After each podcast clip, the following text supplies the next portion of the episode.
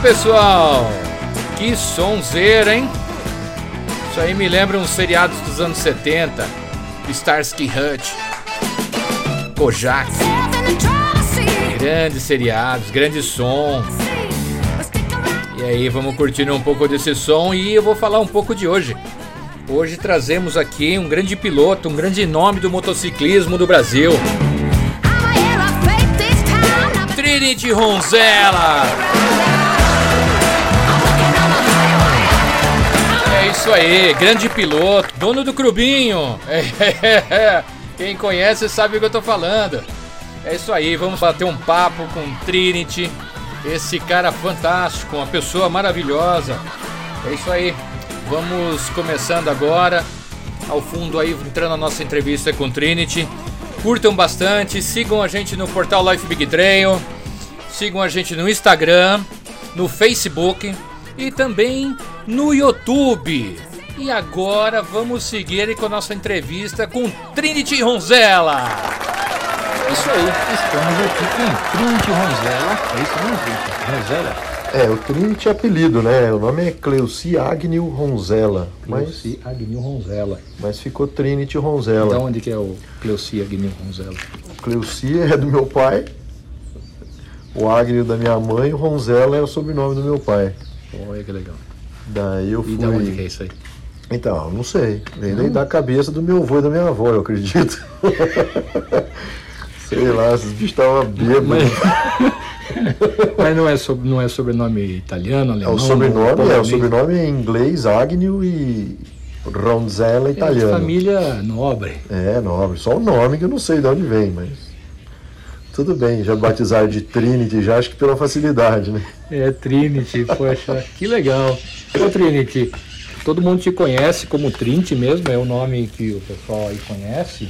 O você está escondido aqui agora, aqui a gente está fazendo essa entrevista bacana, é, num lugar secreto. A gente não pode falar bem onde é. É, são poucos que se conhecem. São poucos que conhecem. E que a porteira está aberta. Exato. Tem um crivo. tem um crivo bacana. E aí, Trent, fala um pouco de você. É, é, eu, eu praticamente fico curioso quando eu vejo um motociclista igual você, que foi três vezes finalista do Trophy, é isso? Eu fui duas vezes finalista. Duas vezes finalista a primeira então. vez eu não me classifiquei. Foi a primeira seletiva em 2012. Eu não me classifiquei, mas depois 2014 sim e 2020 sim. Então, então duas, duas vezes finalista do Trophy, que é uma competição importantíssima, né? É um mundial. É mundial. Mundial. E como que o, o Trinity resolveu andar de moto. Você não pensava isso, né? Não, jamais, jamais. Eu comecei a andar de moto com 17 anos. Há uns 40 anos ainda... atrás, 50? Por aí, por aí. eu não sei, não sou bom de conta. Mas eu, eu tava na faculdade ainda, comecei a andar de moto e tal. E resolvi que eu vou comprar uma moto. E eu falava, pai, tô, vou comprar uma moto, compra uma moto aí, pai. Ele falou, não, filho meu não vai ter moto, filho meu não vai. É. Eu falei, tá bom. Eu comecei a guardar minhas economias, bicho. E eu olhava classificado todo final de semana no, no jornal para ver. Olhando moto. E olhava o saldo no banco. Aí, quando o saldo bateu, a primeira moto, eu não queria nem saber que moto que era. Tava lá, moto, sei lá, CGML 1900 em Guaraná com rosca. 5 mil. Eu olhava meu saldo, 5 mil, mil é, é essa que eu vou comprar. Não estava boa, não. Eu cheguei pro meu pai e falei, falei, pai, vai me ajudar na moto? Não, então eu vou comprar. Como você vai comprar? Eu vou comprar com meu dinheiro aí. Economizei, pô. É. Mas que moto você vai comprar? Eu falei, vou comprar uma moto tal aí que eu tenho dinheiro para comprar. Mas ela tem partida elétrica? Eu falei, que partida elétrica, mas tá louco. A moto que eu vou comprar, se tiver motor, tá bom, velho. Não, mas não tem partida elétrica? Falei, não.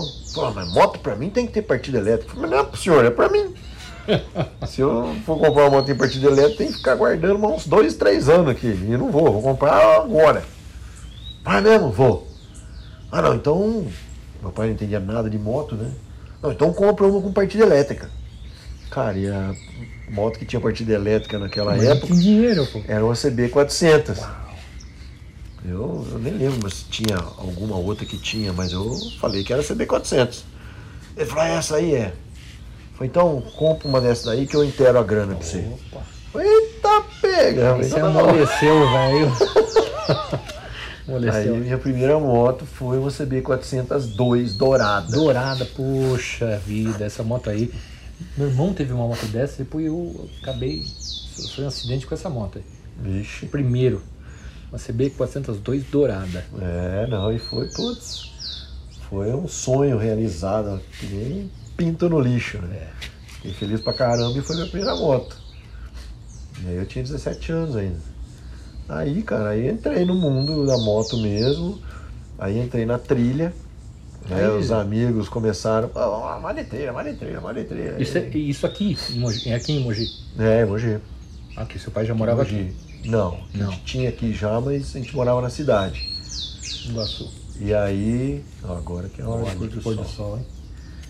E aí eu comecei a entrar, aí comprei uma DTzinha velha e ia fazer trilha de calça jeans, sapatão, Hum, camiseta. tinha, tinha equipamento já? Tinha Não, alguma coisa, tinha, né? mas era, Importado. era tudo caro. A gente, mas que, equipamento, nada. A cultura era outra, né? É. Não tem jeito. A gente só queria andar de moto. Exatamente. Nem era obrigatório o uso de capacete nas rodovias, né? Na época. Quiçá dentro de uma trilha. E aí começou assim, cara. Começou assim, trilha, trilha, trilha, trilha. Daí um- uma concessionária Honda daqui de, de Mogi, que era a Zanetti Moto, do seu Zanetti. A gente foi conversar lá, eu, Chico, Luizinho, para tentar um patrocínio, né? Pra gente começar a correr, porque a gente fazia as provinhas, piratas tal. Cara, ele era de São Paulo, veio de São Paulo, montou concessionária aqui e ele abraçou a causa. Que legal. Aí ele apadrinhou eu, Chico e Luizinho. Então eu corri o Chico e Luizinho no Enduro de Velocidade e eu no Enduro de Regularidade, tudo de XLão 350. Que legal, cara. É, Aí você já então- tinha trocado de moto. Não, já a DTzinha já tinha servido de escola já.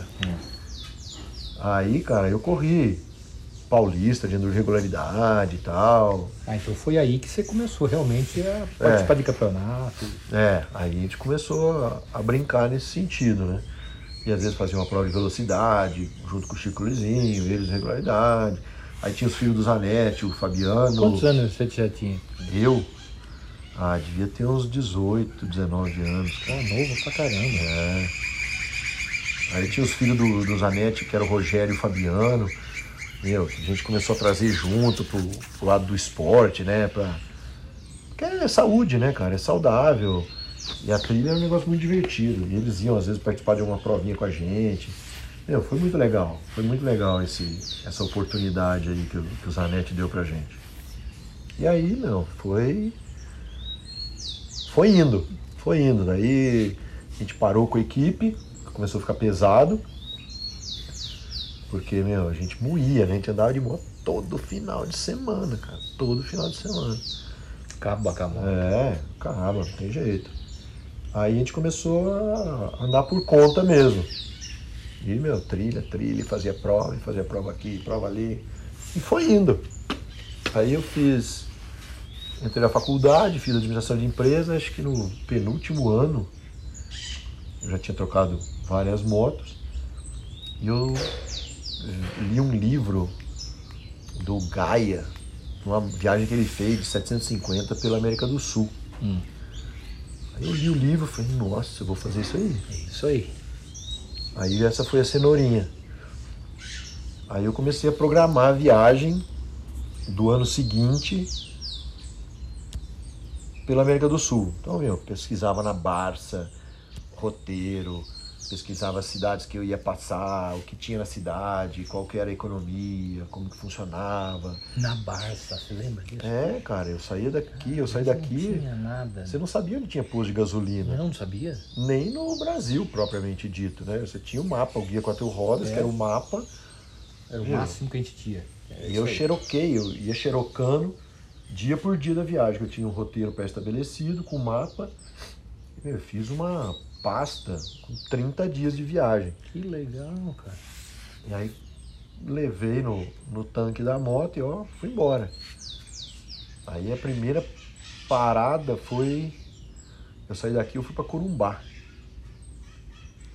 E Corumbá não tinha ponte ainda, tinha que atravessar o rio de balsa para chegar em Corumbá. Balsa, é. Putz, foi, foi muito legal. Foi muito legal. Aí eu fui antes da primeira, a primeira mesmo, fui pro Nordeste. Eu fui de Teneré 600 com o Serjão, que a gente correu uma época de motocross juntos. E terminou a temporada, falei, vamos fazer uma viagem? Vamos. Aí nós vendemos a moto de motocross, compramos as motos de viagem, pegamos e fomos até Natal. Que legal. E ó, nem tinha estrada. Que jeito. Foi, a gente estava tava inaugurando a linha verde. Nós fomos um dos primeiros a passar na linha verde. E tudo deserto, cara. Tudo, meu, puta viagem legal. Puta viagem legal. E daí a gente chegou em Natal tal. Pô, Natal, legal. Vamos subir mais, Fortaleza tal. E apareceu a oportunidade de Fernando Noronha. Olha E aí. Sérgio? Natal ou Fernando Noronha? Se a gente for pra Natal, pra Fortaleza ou Fernando Noronha? Se a gente for pra Fortaleza, beleza. Se for pra Fernando Noronha, acabou o dinheiro. Na hora que voltar de Fernando Noronha, tem que pegar e descer esse Brasilzão, né? Banguela, porque não tem nem pra gasolina. Volta Mas- na banguela. Mas voltar pra Fernando Noronha também vai ser difícil. Vambora, vambora, né? Nós fomos pra Fernando Noronha. Fomos pra Fernando Noronha, ficamos lá uns 3, 4 dias, voltamos, pegamos as motos e voltamos embora. Aí na volta teve um imprevisto. Nós tivemos que carregar a moto do Serjão numa cegonha. Caramba. Aí eu sou parceiro, né? Carreguei a minha também. Tinha um cara que tinha comprado uns três carros lá pra cima, tava levando pra São Paulo. Nós pegamos e. Meu, vamos dentro do carro, vamos, né? Nós voltamos. O Nordeste inteiro dentro de uma cegonha, cara. Rapaz. Eu, o Serjão e o cara dentro do carro atrás, na, na cegonha, Na segunda mesmo. mesmo. O carro paradão lá, as motos amarradas e a gente lá, os três, dentro do Treino carro. no carro. Pensa numa viagem sofrida. Mas foi do caramba. Isso já tinha terminado a faculdade. Não, tava Não, durante ah, a faculdade. Tava durante a faculdade. Aí nessa viagem, chegando em São Paulo, sei lá o que aconteceu, era noite, madrugada. Aí de repente a gente escuta uns tiros. Aí tava tudo dormindo, levantou os caras, tudo com a cabeça pra fora da, do carro, carro. assim, olhando. O que tá acontecendo? E um carro mandando bala no caminhão. Rapaz. Meu, afunda aí que os caras estão atirando em nós. Caramba. Deitamos. Será que ia roubar o caminhão? Aí passou lá tal, o cara foi embora, o caminhoneiro parou, falou, "Não, o que aconteceu? O que aconteceu? Não. Eu, sem querer, fechei o cara lá, daí o cara veio pra cima de Puta, mim. o cara meteu é, bala é, no caminhoneiro. O cara meteu bala. Nossa Cara, senhora. cada roubada que a gente se mete, né? Caramba. Mas foi legal, senão eu não estaria lembrando disso. É, exatamente, né? Aí chegamos em São Paulo, aí beleza. Só que aí já tava, o vírus da, da viagem já Aí tava. já tinha pego. Já. Cara, eu, Trinity, esse negócio da viagem longa é um negócio que mexe com você. Você passa. Ah, você anda 200, 300 quilômetros, 500, tudo, tudo bem. Olha, você começa a passar 600, 700, mil. Começa a dar uma mudada em você na moto. Não dá. Sim, sim. Cara, eu senti isso aí. Começa a mudar. Parece que. Não sei se vira uma coisa só, ou, se, ou eu não sei explicar. Se sabe explicar melhor É, isso aí. é condicionado, né? Você acaba ficando condicionado, porque você tá no cotidiano, você viaja 200 km para cá, 200 km para cá, 200 km para cá, 200 km para cá. E o viajar de 200 km passa a ser uma coisa normal, natural. Aí você sai para uma viagem dessa, você passa a viajar 600 km, 500 km, 700 km. Aí isso acaba se tornando uma coisa natural. É. Então, Aí parece que você não quer sair da moto, né? É não, você incorpora, né? Você incorpora, parece que às vezes quando você para a moto e vai sair da moto, parece que não, peraí, deixa eu voltar para ela. Não, você não É, sente é, isso? exatamente. A hora que você senta na moto no dia seguinte para rodar mais 800, mil É. quilômetros, é como se estivesse sentando para rodar 50. É. Né? Você já está condicionado fisicamente e mentalmente, porque você tem um objetivo É, a ser cumprido. Então acaba sendo uma coisa natural, desde que você esteja preparado para isso, né? É, Para minimizar os sustos. Eu na volta, eu fui pro sul, na volta, na volta, eu no, na ida eu fui com aquele grito, chegar tal hora, tal dia lá, tal, aquela coisa. Na volta, eu já comecei a mudar o pensamento, assim, será que eu tenho que chegar mesmo? Será que eu já não... E aí começava a achar outra alternativa, cara. Os motivos É, para o não motivo chegar. pra né? não chegar, não, não- não dá isso. Cara, que Bastante, fantástico, né? bastante. E outra, se você conhece a região por onde você está passando, você sabe que tem um monte de coisa para ver, né? Puxa vida. Você fala, meu, se eu tivesse mais cinco dias, mais dez dias. Aí Mas você é. faz fala, se eu tivesse outra vida. Mais um. né? Aí, pô, vamos fazer essa de teste, né? Vamos na É. próxima, a gente vai fazer um Vamos negócio melhorzinho. É. Essa aqui é a próxima a gente vem. é, bem assim mesmo. E aí então a viagem pegou. É, então, aí voltou, né? Eu voltei, meu, eu já tava, falei, meu, que legal, foram 8 mil quilômetros, quatro para ir, quatro para voltar. Aí quando eu cheguei na semana seguinte, eu já tava vendo o programa do ano seguinte, né?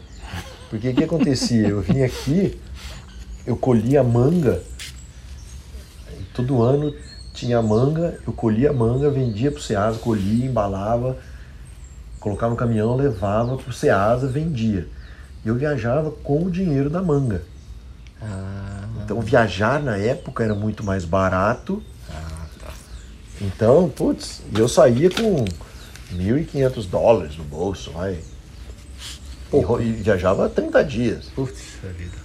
né? Então era esse apelo turístico não existia, que isso acaba encarecendo, né? Porque a estrutura dos lugares vai mudando e os preços para se tornar viável vão lógico, subindo, é natural. turismo cresceu, Exatamente. Começou a faturar com isso. Tem Exatamente. muito lugar que você vai hoje na canastra é fechado. Sim.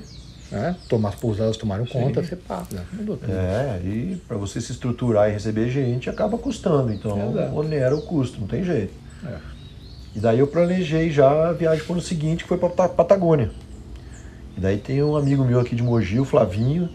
Aí eu vou com você, eu vou com você, eu vou com você. E o Flavinho era o cara mais flanelinha que existia na cidade. Ah, é? Nossa, chovia, cara. Ele guardava a moto, lavava. Ele vai ouvir isso, deixava... né? Vai. Mas ele sabe. Aí ele chovia, ele ia lá, lavava a moto, tirava. A moto dele sempre tava um brinco. Eu falei, nossa, Ah, esse cara vai mudar ou vai morrer. Aí nós saímos daqui, né? tocamos, contei como seria a viagem. Até ele falou, não, vambora, eu vou, vou te seguindo. Eu falei, então tá bom.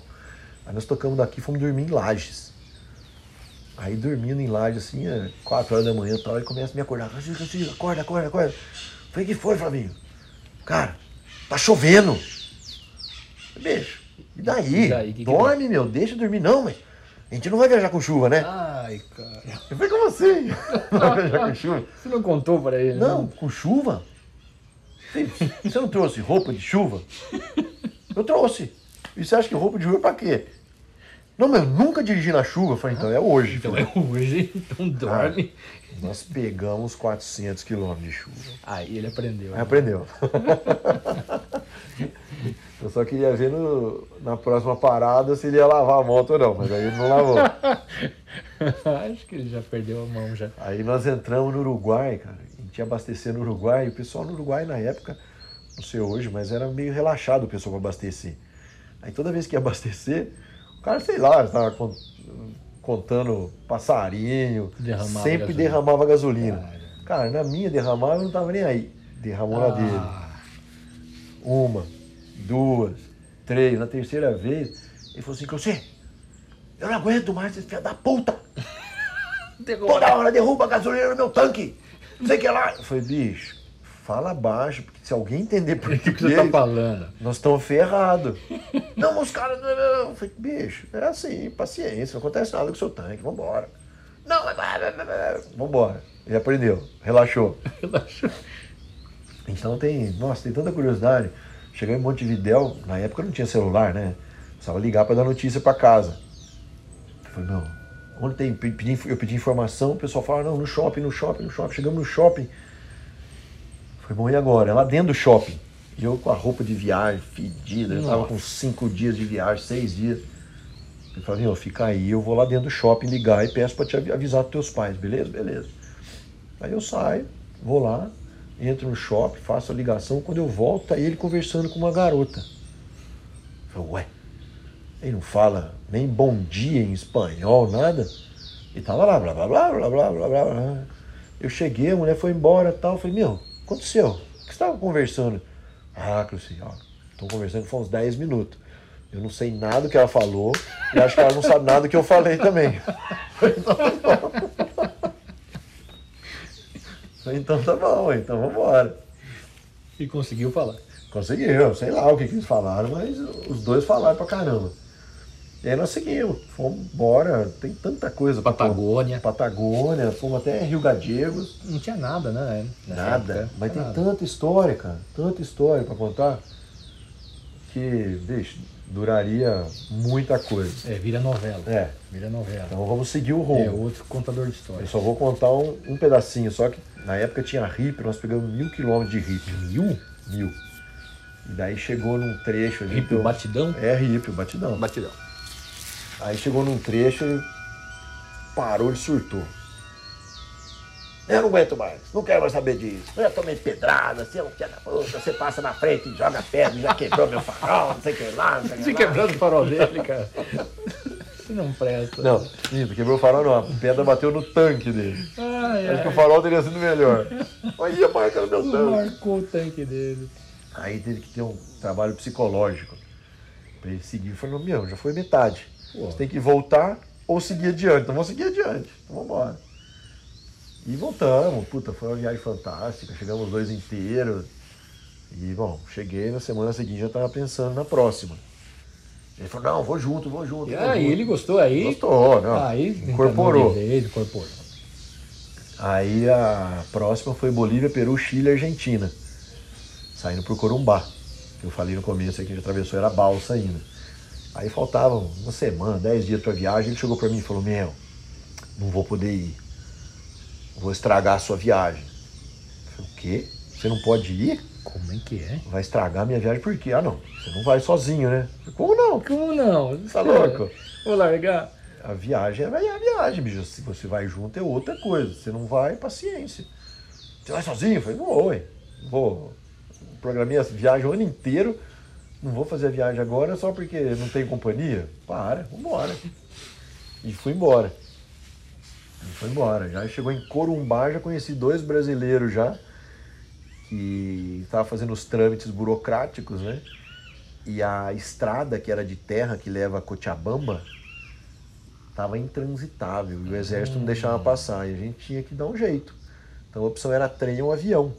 Falei, meu, avião, Trem, né? trem. Eu fui ver trem, ó, você bota, bota no vagão, não tem onde amarrar, você vai segurando a moto. Falei, ah, tá, beleza, quanto tempo? Que Ah, legal. 14 horas. Falei, ah, tá bom. 14 horas assim, segurando a moto em Que pé. jeito, sem chance. Nossa. Aí os outros dois tinham visto avião, colocar a moto dentro do avião. Falei, bom, é alternativa, né? Aí, cara, foi muito legal. A gente chegou no aeroporto, nós tivemos que esvaziar o tanque da moto. Eles compraram colchão para embalar a moto, enfim, papá, papá. Vamos colocar a mão no avião? Vamos. Aí colocamos numa plataforma, os caras levaram a gente dentro da pista, do lado do avião, ergueram a plataforma, tava aberto o bagageiro do avião assim, cheio de mala. Aí nós olhamos e falamos, onde vão as malas? Onde vão as motos? Não, vai aí. Falei, junto com as malas? Junto com a mala. Caramba. Tem onde amarrar? Não. Não.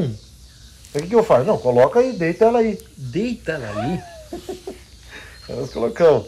Era um- é uma, foi uma Teneré, a minha Teneré 600, uma XT 600 e uma DR 800.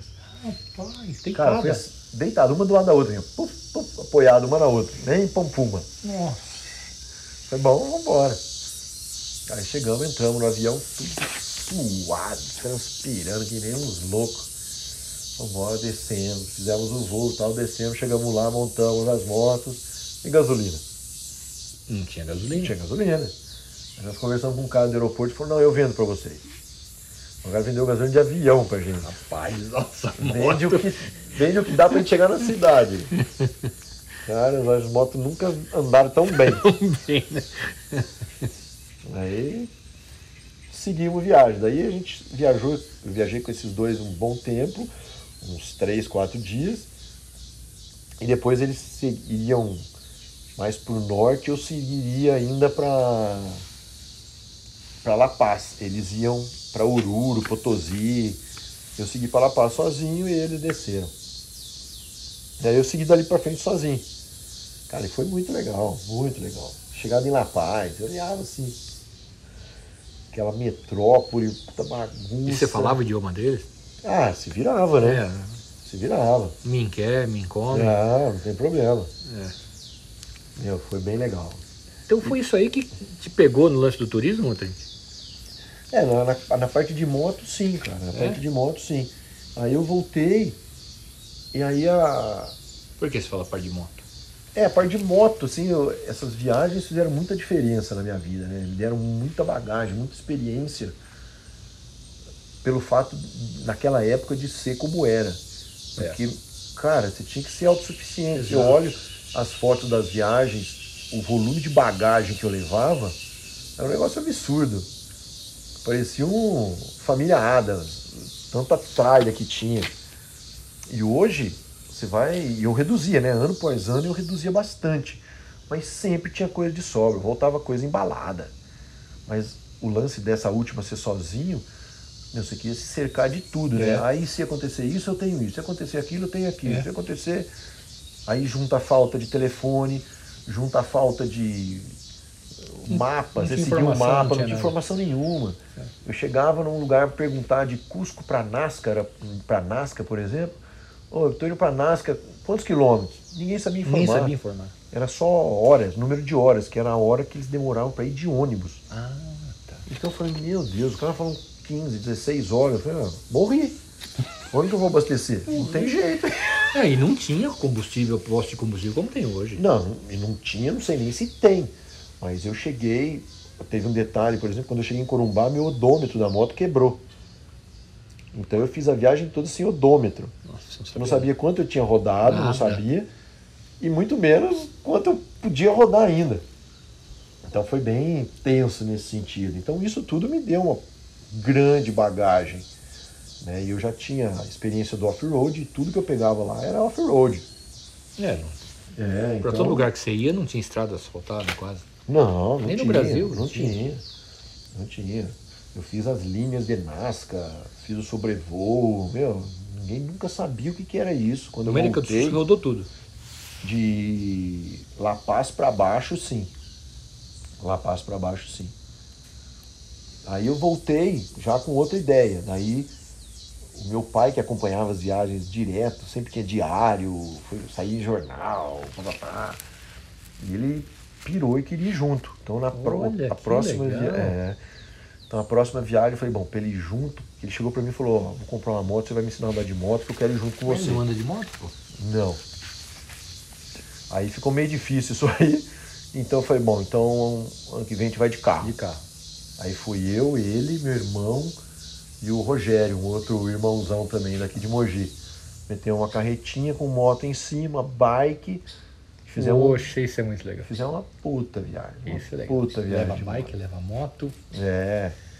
Mas assim, foi completamente diferente, mas tão, tão legal quanto. Pô, esse, o seu negócio então é turismo também. É, tanto que depois eu depois eu me mudei para Bonito, né? Virei guia de turismo, virei instrutor de mergulho, Uhum. instrutor de mergulho em caverna, guia de mergulho em caverna e morei oito anos lá. E o Pantanal? Como é que. É, o Pantanal tá do lado de Bonito, né? Você é, você começou a ir Como lá? eu sou guia do Mato Grosso do tá? Sul, então na época de Bonito tinha muita diferença da alta temporada para baixa temporada, eram bem definidas. Ah, Então a baixa temporada é o que a gente usava para explorar ah. a região. Então, cara, eu tinha uma Toyota Bandeirantes 4x4 e, meu, eu saía, final de semana eu saía e ia pro Pantanal, ia para pra Serra de Bodoquena. Então a região lá eu conheci bastante devido a isso. Entendi. Chegou uma época que eu tinha dois 4x4, então rodava muito. Eu atravessei o Pantanal várias vezes de 4x4. Que legal. Então essa, essa vida em Bonito, esse trabalho de guia, me ajudou bastante a conhecer o Mato Grosso do Sul. Então, todo ano, por exemplo, eu vou para o Mato Grosso do Sul. É, eu sei que você vai. Sempre. É, sempre. E sempre arrasto Esse um ano bando. só que não foi, né? Esse Por ano não, rolou por causa da seca. Né? Tá seco lá. tá É, não teve cheia no Pantanal, então o Pantanal não tava um negócio tão bonito assim e tava muito calor. Então esse ano eu abortei o Pantanal, mas todo ano tem e o pessoal cobra, né? Então o pessoal do, do Clubinho fica esperando essa, o Pantanal que já é famoso. O Pantanal e também a região do Mato Grosso do Sul, né? Que tem É. outro rolê que a gente faz lá, que dá uns 500 quilômetros de terra. Que legal. E roda de moto o dia inteiro. Então, devido a essa minha estada em, em Bonito por oito anos, cara, é que Poxa, que experiência lá. hein? é muito legal. Guia tudo, né? É, guia, tudo. E por que que voltou, Ken?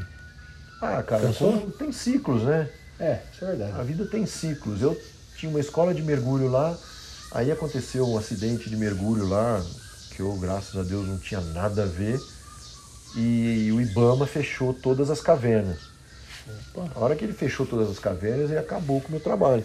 Ah, Então eu comecei a me reinventar lá e trabalhar mais de guia, foi onde eu comecei na fotografia. Eu comecei a fazer foto de peixe, foto sub, foto de natureza, comecei a me equipar e parti para fotografia séria.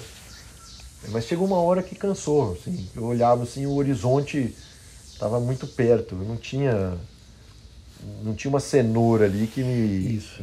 Que te impulsionava. Exatamente. Eu olhava assim e falava, meu, e agora? O que eu vou Sabe fazer? tem duas cenouras, né? Tem dois tipos de cenoura. É. Não. A que vai na frente é uma. Ah, ah, E a outra que vai atrás. ah, bom. A que vai atrás é o nabo, né? Você não precisou dessa. Não, graças a Deus.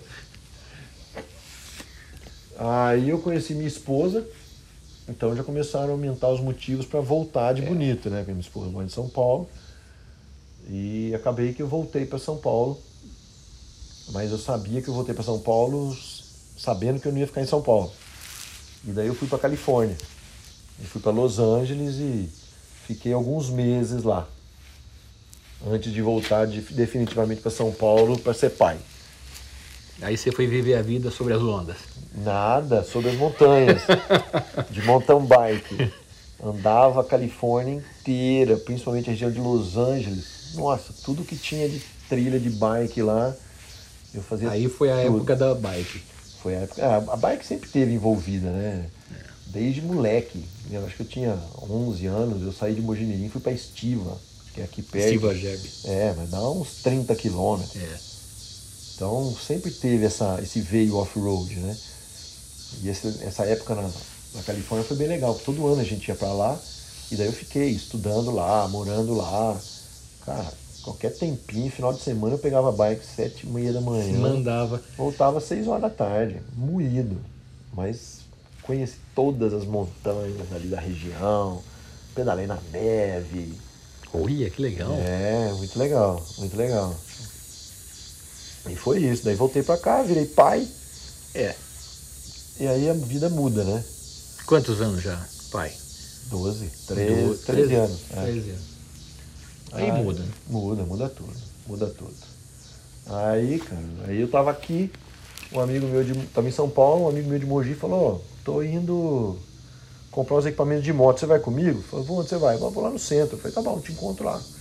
Aí estamos dentro de uma loja, a mulher atendendo a gente, ela pede um minuto para atender o telefone, atende, o cara que tá conversando com ela, ah, então, ah, mas tá precisando de um fotógrafo tal, putz, eu vou ver aqui se eu conheço alguém, pá, desligou o telefone, meu amigo falou, Você tava ali? desculpa, você tá precisando de um fotógrafo? Ela falou, é, um amigo meu de uma revista tá precisando. Aí o cara falou, ó, ele é fotógrafo. Eu falei, ô, Rogério, tá louco? ah, é? Pô, então me dá o contato e tal. Aí dei o contato, passou um mês, o cara me ligou. Pronto. E era o Egon, que era o, o editor da revista Moto Adventure, Moto Adventure. Um, dos, um dos editores, era ele e o Jean. E daí eu comecei a. E aí que você foi pra moto vento. Fui pra Moto Você vê, Adventure. cara? Então, Às vezes você tá no lugar certo. É, você foi lá. exatamente. Fui lá para ajudar ele a comprar roupa de moto. Toca o telefone e você fala, cara. É, exatamente. Esse tem. é o lance. É, Você- exatamente. Você tem que estar nos lugares. Você, você tem que estar. É, as coisas acontecem, mas obviamente a gente tem que fazer um pouquinho da nossa parte, É. né? Sorte que o Rogério fez a parte dele. Pô, Se ele não falasse nada, não, ele é fotógrafo. Talvez a Pô, gente aí não moto estivesse conversando aqui, né? É mesmo. Porque as bifurcações da vida Exato. É aí, Mudam- é aí que deu o rumo pra você. é, mudam o destino. Tá Daí- hoje aqui dando. Né, Exatamente, exatamente. Que legal. E aí fiquei. Tô na moto de ventre desde então. É.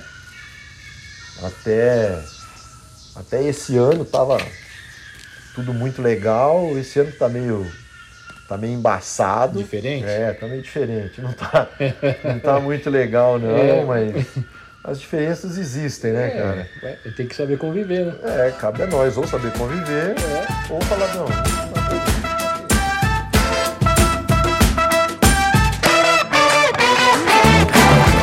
Isso aí, galera! Isso aí foi a primeira parte da entrevista com o Trinity. Estávamos ali numa fazenda, num lugar muito lindo mesmo, ali com o pôr do sol, muito bacana. E agora eu quero lembrar vocês para seguirem aí o nosso portal www.portallifebigtrail.com no Instagram arroba portallifebigtrail Facebook e agora saindo o canal no YouTube. Então fique ligados, acompanhe o portal Life Big Trail e até a próxima, galera. Um abraço.